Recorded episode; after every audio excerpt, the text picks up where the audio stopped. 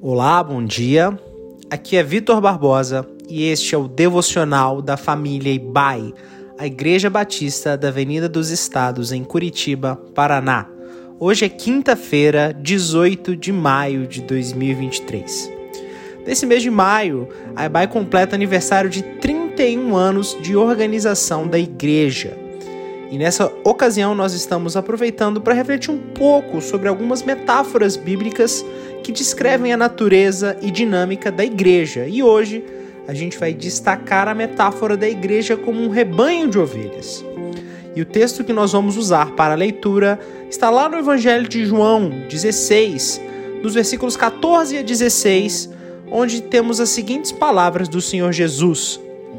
Ele disse assim: Eu sou o bom pastor, conheço as minhas ovelhas e elas me conhecem. Assim como o Pai me conhece, eu conheço o Pai e dou a vida, a minha vida pelas ovelhas. Tenho outras ovelhas que não são desse aprisco, e é necessário que eu as conduza também. Elas ouvirão a minha voz e haverá um só rebanho e um só pastor. Desde o Antigo Testamento, as ovelhas e rebanhos são usados para descrever o povo de Deus.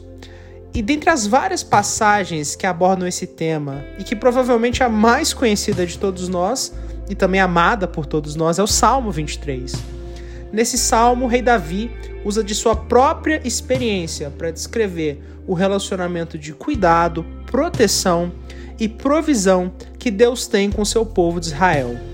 Davi inicia esse salmo declarando: O Senhor é o meu pastor e de nada sentirei falta.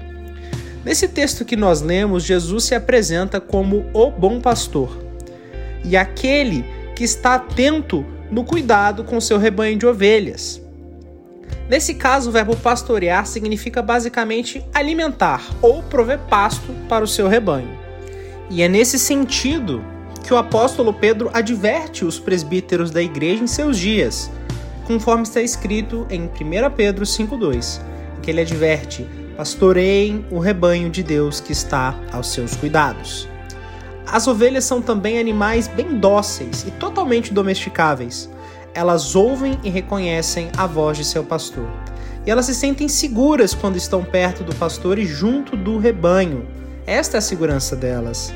Elas seguem apenas o seu pastor. Então, se outro chamar, ela não vai atender. E o mais interessante, ao contrário do gado, que se grita atrás dele para que ele ande, no caso do ovelho, o pastor deve ir à frente, chamando-a, mostrando o caminho que deve seguir. Em geral, as ovelhas são descritas como aquelas que precisam de um guia de condução.